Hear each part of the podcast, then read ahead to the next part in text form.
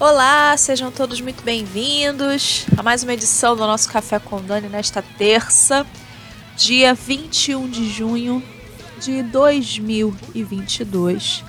Hoje eu quero conversar com vocês sobre as eleições na Colômbia e o risco que isso representa para o Brasil.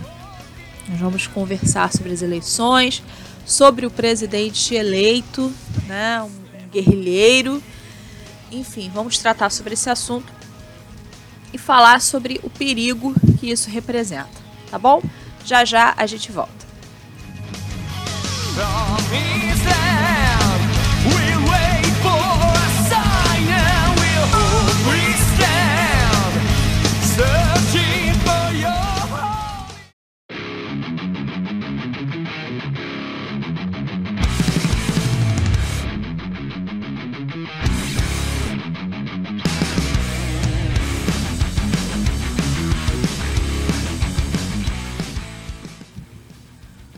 Muito bem, pessoal, estamos de volta com o nosso Café com Dani. E hoje nós vamos falar sobre as eleições na Colômbia, tá bom?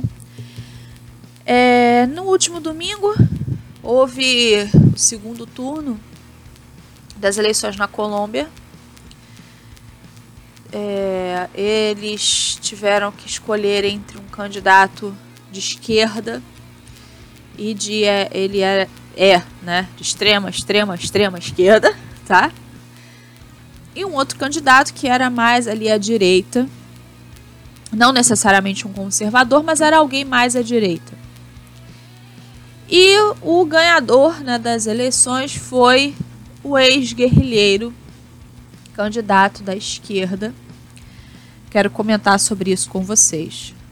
Na matéria do jornal UOL diz o seguinte: Colômbia elege Petro, primeiro presidente de esquerda, com 50,44% dos votos. A Colômbia decidiu neste domingo, em votação de segundo turno, quem será o novo presidente pelos próximos anos. Com 100% das zonas apuradas, o candidato de esquerda e ex-guerrilheiro Gustavo Petro venceu com 50,44% dos votos. A disputa, Livo venceu a disputa, contra Rodolfo Fernandes, que alcançou 47,31%. É a primeira vez que a esquerda chega à presidência na Colômbia. É a primeira vez que a esquerda chega à presidência. É, aí ele postou nas redes sociais quando ganhou, né, após o resultado das eleições, ele postou o seguinte: A partir de hoje a Colômbia muda. Uma mudança real que nos leva a algumas propostas que fizemos destas praças. A política do amor. Gente, me lembrei tanto do livro 1984 quando eu li isso aqui. Sabe, a política do amor, porque eu me lembrei do Ministério do Amor, né? Que era o, o pior ministério lá do, do, do governo. A política do amor é uma política do entendimento e do diálogo, disse Petro. Além do primeiro presidente de esquerda, a Colômbia terá pela primeira vez em sua história uma vice-presidente negra, a advogada e ambientalista Francia Helena Marques Mina.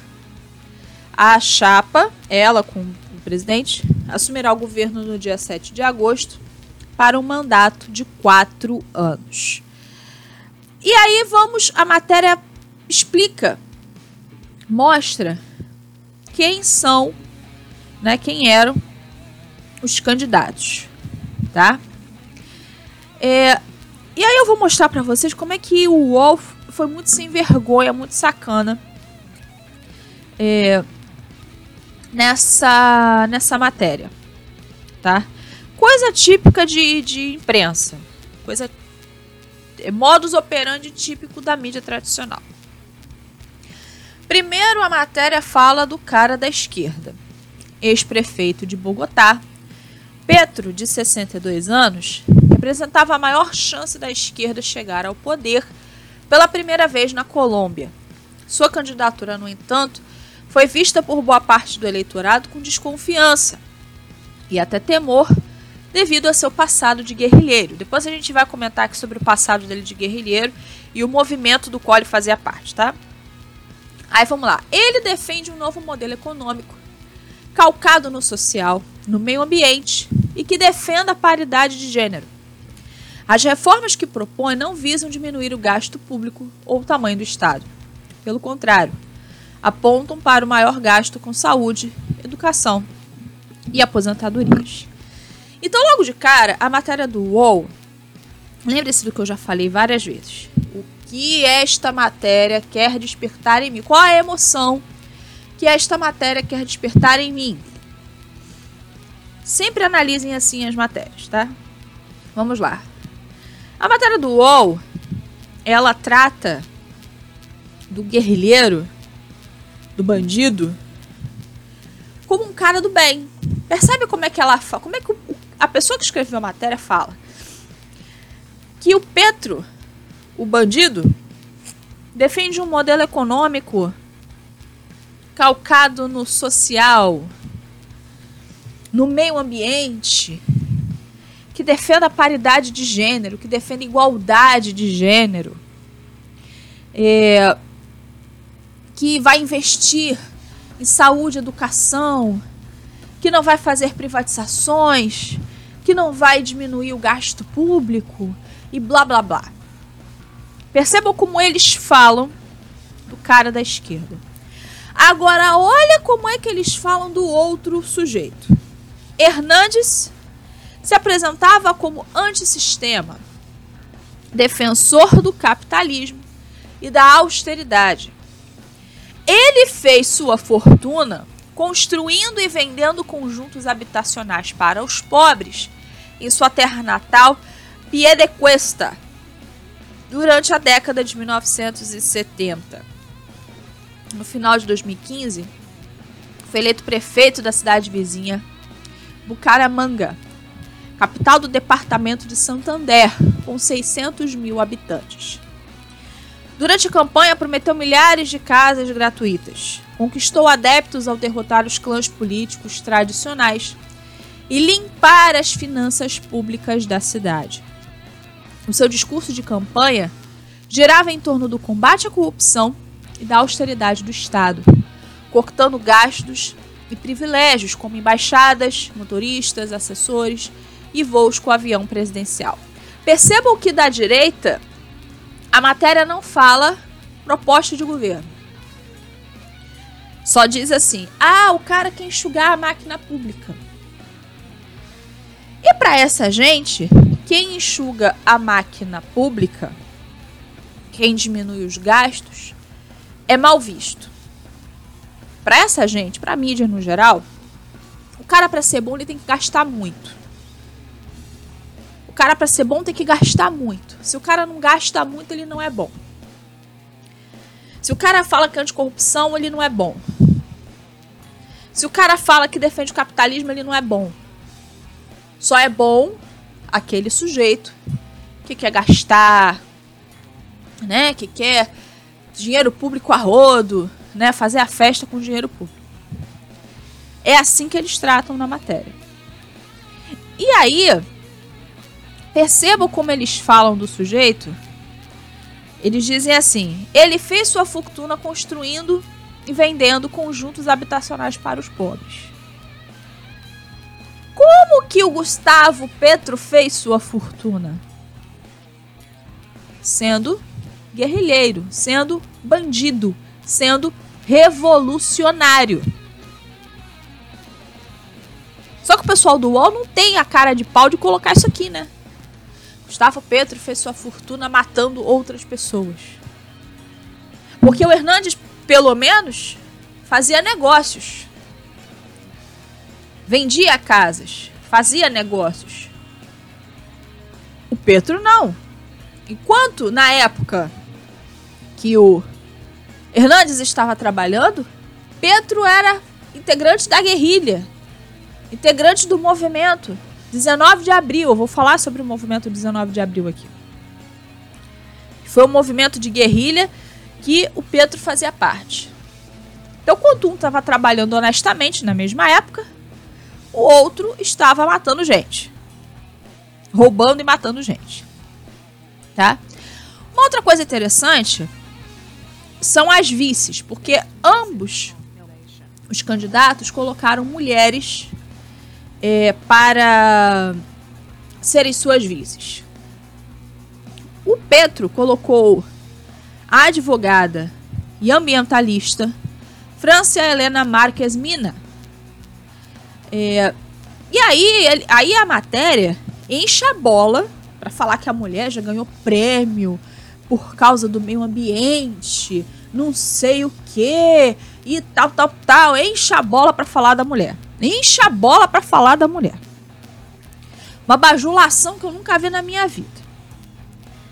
Uma bajulação danada. Ganhou prêmio nacional dos direitos humanos, blá, blá, blá, blá, blá, blá. Aí quando fala da vice do Hernandes, só fala assim, ela era uma completa desconhecida. é sério, vejam a matéria do UOL. Eles falaram assim na matéria. Permanece desconhecida para a grande maioria dos colombianos. Tipo assim, a mulher, a matéria diz aqui, teve toda a sua carreira profissional focada no mundo universitário. Provavelmente a mulher era professora, pesquisadora, né? Engenheira, porque ela é engenheira. Então, provavelmente a mulher pesquisadora, professora universitária, né? Uma pessoa que produz, que trabalha. A matéria falando que a mulher é uma completa desconhecida não citou se a mulher já ganhou prêmio. Não citou se a mulher ganhou alguma, alguma coisa na área dela. Se ela foi reconhecida dentro da área dela. Talvez até ela tenha publicado alguma coisa, algum estudo importante. Algum livro. Não, não fala nada.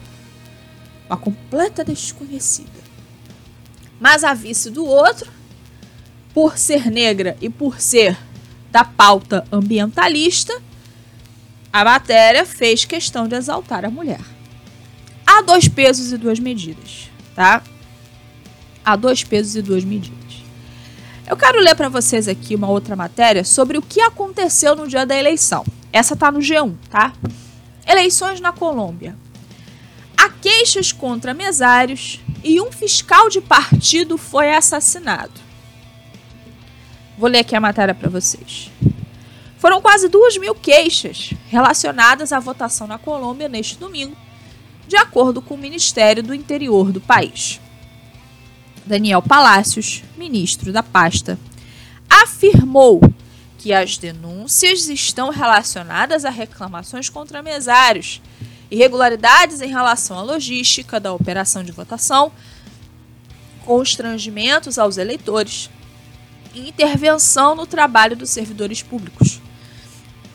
A missão de observação eleitoral afirmou que houve dois incidentes significativos.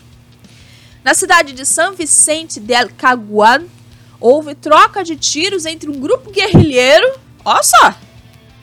Houve troca de tiros entre um grupo guerrilheiro. Tudo bem que o M19 ele não existe mais. O grupo que era lá do Gustavo Petro não existe mais. Mas não significa que não existam outros grupos guerrilheiros, porque as Farc tá aí. Né? E outros. Outros grupos também existem. Grupo guerrilheiro e o exército. Um soldado acabou morrendo. Além disso, um fiscal do Partido Pacto Histórico de esquerda foi assassinado pela manhã na cidade de Guapi. Então foi isso que aconteceu no dia da eleição. Tá? Isso que aconteceu no dia da eleição. Vamos conhecer um pouco o Zezinha da esquerda, Gustavo Petro, bandido, presidente, agora presidente eleito da Colômbia. O Gustavo Petro, ele nasceu em Córdoba, tá? É, em 19 de abril de 1960. E ele era há pouco tempo senador, né? Ele era senador, fundador do movimento político Colômbia Humana. Ele se formou em economia pela Universidade Externado da Colômbia e, quando terminou os estudos, foi eleito deputado pela Aliança Popular Nacional e vereador de 84 a 86. E aí vamos lá, sobre o movimento 19 de abril. Gustavo Petro tornou-se membro do M19 em 1977. A Colômbia estava sob regime de sítio após uma suposta fraude eleitoral que deu à presidência ao candidato Misael Pastrana e deixou de fora Gustavo Rojas Pinilla. O pseudônimo do Gustavo Petro era Comandante Aureliano, em homenagem ao coronel Aureliano Buendia, personagem do romance 100 Anos de Solidão do colombiano Gabriel Garcia Marques. Em 1984, com o M19 em trégua e em negociações de paz, e enquanto era vereador, tornou pública sua militância em manifestação na Praça Municipal do município, lá de onde ele era é, vereador. O M19, falando um pouquinho do movimento de guerrilha do, do qual fez parte o Zezinho aí, o Pedro. É, no ano de 1970, aconteceram as eleições presidenciais colombianas. Inicialmente, Rojas Pinilla, da Aliança Nacional Popular, é considerado provável vencedor. Mas os boletins com os resultados das apurações são suspensos. Em 19 de outubro, é anunciada a vitória do conservador Misael Pastrana Borrero por 150 mil votos de diferença. A ala mais radical da Aliança Nacional Popular, liderada por Carlos Toledo Plata, conclui ser impossível chegar ao poder pela via eleitoral e funda o movimento 19 de abril. Auxiliado por Maria Eugênia, filha de Rojas Pinilla. Filha dele. O movimento 19 de abril foi uma organização de guerrilha urbana surgida nos anos 70 formada por jovens de classe média. Engraçado que a esquerda sempre assim, né? Sempre jovens de classe média que nunca trabalharam na vida, né? Cabeça, mente vazia, oficina do diabo, né? Desiludidos com a esquerda tradicional, oh meu Deus, que desilusão.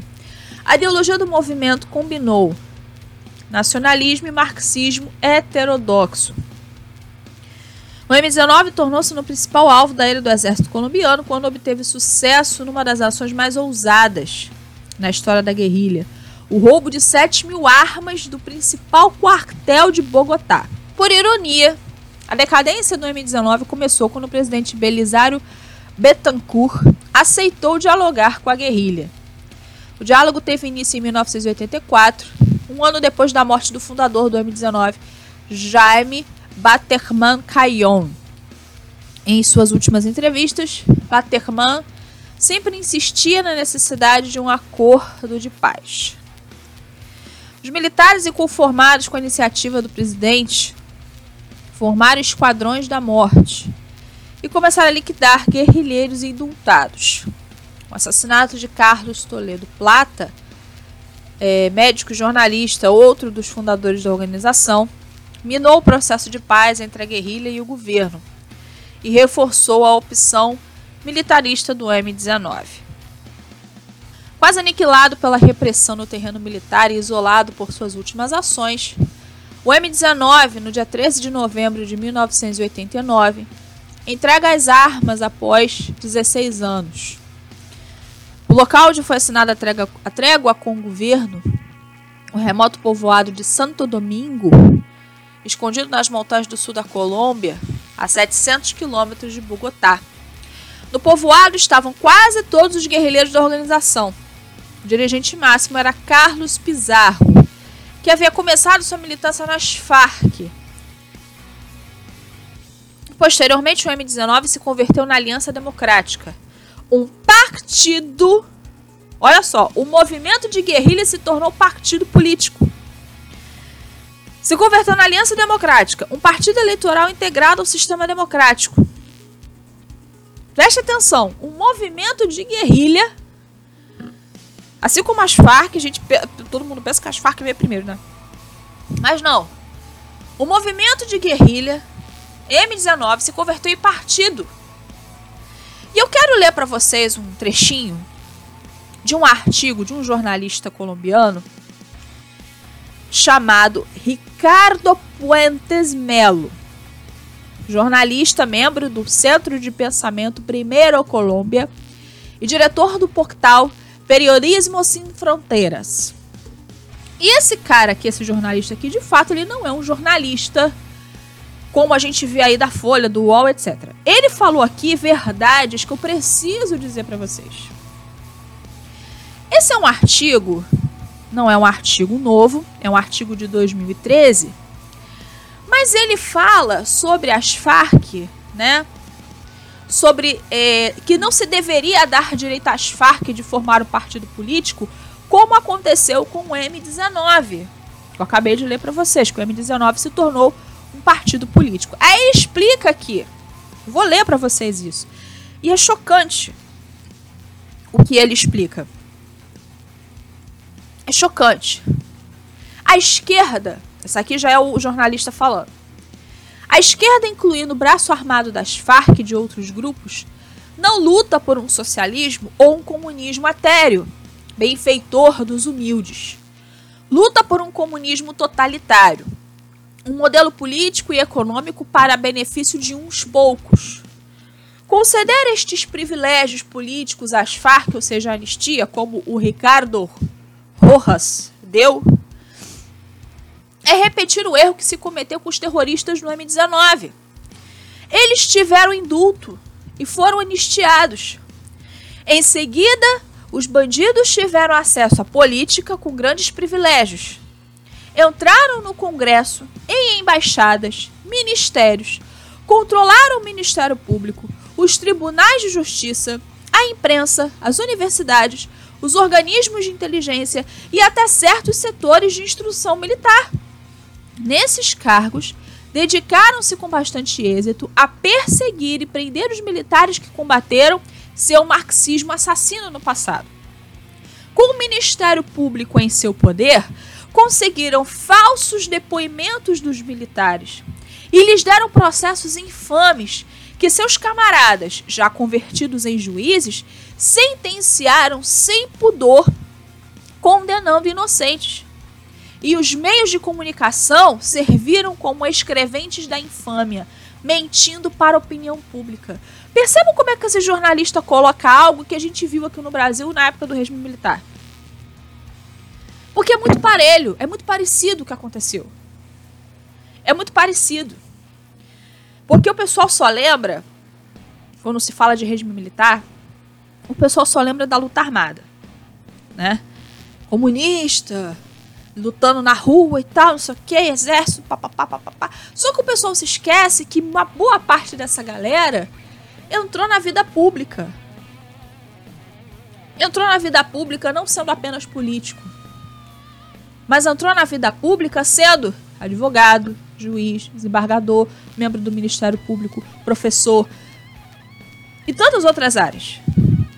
E aí nessas áreas eles começaram a atuar. Por que, que a OAB é do jeito que é. Vocês já perceberam que a OAB, a nossa OAB aqui do Brasil, a, a Ordem dos Advogados do Brasil, ela é. Ela não fala que ela é de extrema esquerda, mas ela se comporta como tal. Ela se comporta como tal. A OAB se comporta como um braço de uma extrema esquerda. A OAB se comporta dessa maneira. E nós temos na OAB, como presidente, um filho de um guerrilheiro, o Felipe Santa Cruz. Filho de um guerrilheiro. Então percebam que a mesma coisa que aconteceu na Colômbia aconteceu aqui no Brasil. E muitos bandidos foram anistiados na época de Lula e Dilma. Dilma, que também era guerrilheira. Nós tivemos um, o, o, o Zé Dirceu, que fez parte do governo, que era guerrilheiro. Teve não sei quantos codinomes. Disfarces aí a 3 por 2 Era guerrilheiro. E percebam que a Colômbia elegeu um bandido. Eu achei uma matéria aqui muito interessante é, sobre o, a, o, o eleito presidente da Colômbia, que diz o seguinte: Justiça espanhola admite denúncia contra Gustavo Petro por sequestro de jornalista. Justiça espanhola admite denúncia contra Gustavo Petro por sequestro de jornalista. Um tribunal de Madrid admitiu o processo de uma queixa contra o candidato de esquerda colombiano Gustavo Petro pelo sequestro de um jornalista quando o político era membro da extinta guerrilha M19. O caso, datado de 19 de maio, foi lançado nesta segunda, no caso que essa, essa matéria é de maio, tá? Não tinha acontecido a eleição. Maio. Logo após Petro vencer o primeiro turno das eleições presidenciais colombianas. O juiz Joaquim Gadea, da Audiência Nacional, Tribunal de Madrid, encarregado de assuntos complexos, determinou que a justiça espanhola poderia ter jurisdição no caso do sequestro do jornalista Fernando González Pacheco, por ter nacionalidade espanhola, e, portanto, admitiu a denúncia. O magistrado determinou que três requisitos sejam cumpridos para que a investigação comece: que se verifique junto às autoridades colombianas que Pedro não foi perdoado que se determine que Gonçalves Pacheco, já falecido, era de fato espanhol e que seus familiares decidam processar neste caso. A denúncia foi apresentada em março por François Roger Caart, advogado, que em 2018 tentou sem sucesso na Colômbia cancelar o registro da candidatura de Petro, alegando que ele não havia sido anistiado por crimes cometidos quando pertencia ao M19. A denúncia foi. Ah, já, já li. Na audiência nacional, Card acusou Petro de crimes contra a humanidade, como um dos maiores responsáveis da guerrilha urbana, que em seus anos de atividade teria cometido crimes como assassinatos coletivos, ataques com explosivos, massacres, sequestros e tortura, tratamento cruel e desaparecimentos. Igual à esquerda aqui do Brasil, né? O Ministério Público Espanhol solicitou o arquivamento da denúncia considerando que os tribunais espanhóis não tinham competência para investigá-la. Só que o juiz admitiu a denúncia. E agora? O juiz admitiu a denúncia. A justiça espanhola admitiu a denúncia. O povo colombiano elegeu um bandido de marca maior como presidente. E o que, que o Brasil tem a ver com isso? Vamos lá. O Brasil tem muito a ver com isso porque nós temos aqui a última barreira que se chama Jair Messias Bolsonaro. É a última barreira. Mas aí vem um questionamento. Por que que essa onda vermelha está devastando a América Latina? mesmo após aí uma ascensão da direita, a partir de 2015, 16, veio uma ascensão da direita na América Latina e agora parece que o negócio degringolou que até Canadá e Estados Unidos estão nas mãos da esquerda, né? o negócio não é só na América Latina, né? Na América do Norte também. Coisa tá feia que o Biden né? Aquele presidente da, do Canadá, né? Que só fala de gênero e todas essas coisas. Por que, que a coisa tá assim? Porque nós não tivemos planejamento. O que, que acontece com a direita? A direita é afobada. Ditado diz: o apressado come cru. A direita quer tudo para ontem. Quer tudo para semana passada. A direita não enxerga as coisas a médio e longo prazo. A direita só quer as coisas a curtíssimo prazo. O M19, com seus membros anistiados, se infiltrou em vários lugares. Eles tinham é, é, entendimento de que a coisa não se daria pela luta armada. Eles começaram a ter esse entendimento. O mesmo entendimento do, do de, de alguns filósofos marxistas, né? Que, que entenderam o seguinte: peraí, a revolução do jeito que a gente cria não deu certo a gente vai ter que mudar um pouco aqui a estratégia. Então eles recuaram, sentaram e pensaram: peraí, como é que a gente vai fazer? E aí eles tiveram a brilhante ideia, porque de fato foi uma brilhante ideia, de começar a se infiltrar no meio acadêmico, no entretenimento, na, no, no judiciário. E dali começar a fazer a revolução. Não mais pela luta armada mas começar a fazer a revolução através da engenharia social. E aí, bingo, conseguiram. Conseguiram fazer o que eles queriam. O que, que a direita fez nesses anos? Nada. Pegar aqui na ponta do lápis desde 2015. O que, que a direita fez? Nada. Ah, nós elegemos o presidente Bolsonaro. Sim, aqui no Brasil, elegemos o presidente Bolsonaro. Mas só isso. Muita gente. Nós, nós fomos enganados por muita gente, essa é a verdade.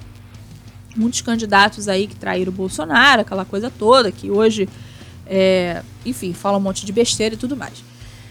Mas nós não tivemos um planejamento a médio e longo prazo.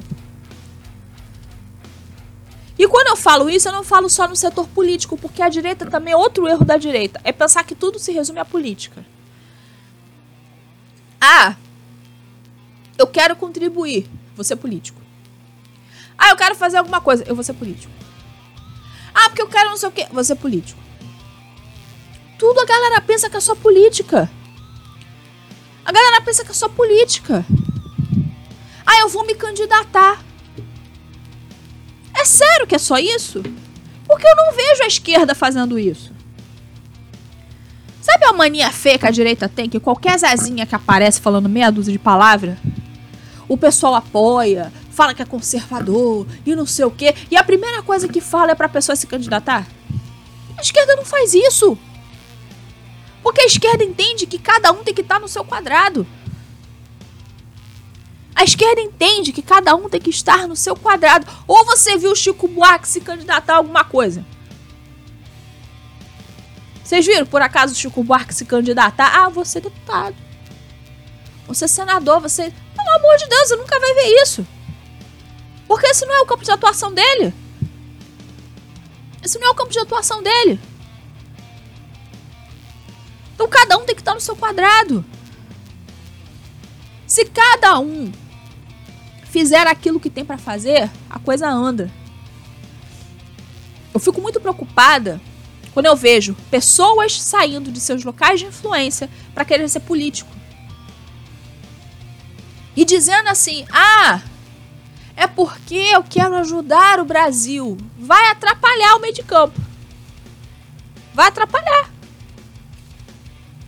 E tem muita gente que está entrando na política, muita gente que não sabe o que está fazendo. Não sabe. Não sabe o que está fazendo. Não tem entendimento de nada. Não tem conhecimento de nada. Vai mais atrapalhar do que ajudar. Porque a direita pensa em tudo para ontem. Que que a esquerda conseguiu, está conseguindo se reerguer na América Latina. Porque eles fazem uma coisa que a direita não faz: planejamento. Sentar, se unir. Ó, vamos aqui, vamos conversar. Olha só, tá acontecendo isso, isso e isso. A gente vai atuar como? Ó, assim, assim, assado, desse jeito, daquele jeito, dessa forma, dessa maneira e tá, tá, tá, tá, tá. Pronto. É assim que eles resolvem. A direita não. A direita quer que o Bolsonaro dê cargo político. A direita quer que, no, no caso do Brasil, tá? A direita quer que o Bolsonaro dê cargo político. A direita quer que o Bolsonaro resolva tudo. A direita quer que o Bolsonaro assuma todos os pepinos. todos os abacaxis o Bolsonaro tem que descascar, ele que se lasque, né? O pessoal faz as besteiras e é o Jair que tem que descascar o abacaxi. A direita brasileira nunca conversou com a direita de outros países, que essa é a verdade. Nunca conversou, no máximo com a galera da Venezuela. Mas nunca sentou para nunca. Eu nunca ouvi que a direita brasileira procurou interagir com membros de outros países. Nessa aí o Eduardo Bolsonaro poderia ter feito alguma coisa. Poderia. Ele tem um pouco mais de influência, dava para ele fazer isso. Dava para ele fazer isso. Conversar com é, grupos de direita, grupos conservadores de outros países da América Latina. Ao invés de fazer esse PAC e chamar defensor de aborto, porque o cara que fala que com 12 semanas o feto é um amontoado de célula e que não, não tem problema de abortar, é um defensor de aborto filho da mãe. Filho da mãe. Filho de uma égua. Em vez de chamar um Zezinha desse, defensor de aborto para palestrar num CIPAC da vida, por que, que não chama alguém de movimento de direita de outro país da América Latina para explicar o que está acontecendo? sentar, conversar, traçar metas. Parar de pensar só em eleger pessoas. Eleger pessoas é importante, mas só isso, só isso não resolve. Porque só isso não instrui o povo. Muita gente não gosta de política, mas adora música. Cadê a produção cultural da direita? Não existe. Não existe. Cadê a produção literária da direita? Não existe. Não existe. Na época do regime militar, a esquerda enchia a paciência da gente com um monte de música. E agora? Não existe. O Tico Santa Cruz fez uma música aí falando mal da Michelle Bolsonaro. Né? Coitada dela. Ele fez uma música zombando da mulher. Cadê o pessoal da direita para fazer outra? Não teve. Cadê alguém da direita para fazer uma música denunciando a facada do Jair Bolsonaro? Não teve. Não teve. Cadê uma produção literária? Não existe. E eu não tô falando de livro técnico. Livro técnico a gente tinha 3 por 2 Eu tô falando de uma produção literária, romance, novela, é, é, folhetim, sei lá, o raio que seja. Cadê? Não existe. Não tem. Então a gente sempre vai ficar atrás. A gente sempre vai ficar atrás. Se a gente não tomar cuidado, se a gente não começar a trabalhar para ontem e parar com esse negócio de hashtag, parar com esse negócio de é, querer carguinho no governo, querer que o Jair decida tudo pela nossa vida. Se a gente parar com isso e se a gente não começar a trabalhar, o Jair vai perder. O Jair vai perder. E eu já dei o meu parecer. Eu ainda acho que o Lula vai desistir. Eu ainda acho que o Lula vai ver a grande besteira que ele tá fazendo e vai falar assim: ó, oh, tô saindo fora. Eu ainda acho que quem vai assumir o negócio vai ser o Ciro. E debater com o Ciro é muito diferente de debater com o Lula. Porque o Lula é um cachaceiro. Lula não entende nada, é um burro analfabeto. Que se não tiver um Zé Dirceu da vida para instruir, vai falar besteira. Ciro não. A direita não tá preparada para enfrentar um Ciro Gomes da vida. E aí, como é que vai ser? Então, a direita tem que parar com esse negócio de hashtag, de apoiar deputeg, sabe? De querer carguinho no governo, de querer certas coisas e começar a trabalhar. Voto a voto pelo presidente Bolsonaro e começar a fazer o trabalho de base para ontem. Senão, o Brasil irá à bancarrota. Se a esquerda assumir o poder nesse país, já era. Se a esquerda assumir o poder, seja na mão do Lula ou do Ciro, se a esquerda assumir o poder neste país, o Brasil vai quebrar. O Brasil vai quebrar. Então urge reelegermos o presidente Bolsonaro, mas urge tomarmos vergonha na cara e passarmos a trabalhar. Urge tomarmos vergonha na cara e pararmos de frescura e começarmos a trabalhar. Se nós não quisermos que o país, que o nosso Brasil, vire uma nova Venezuela.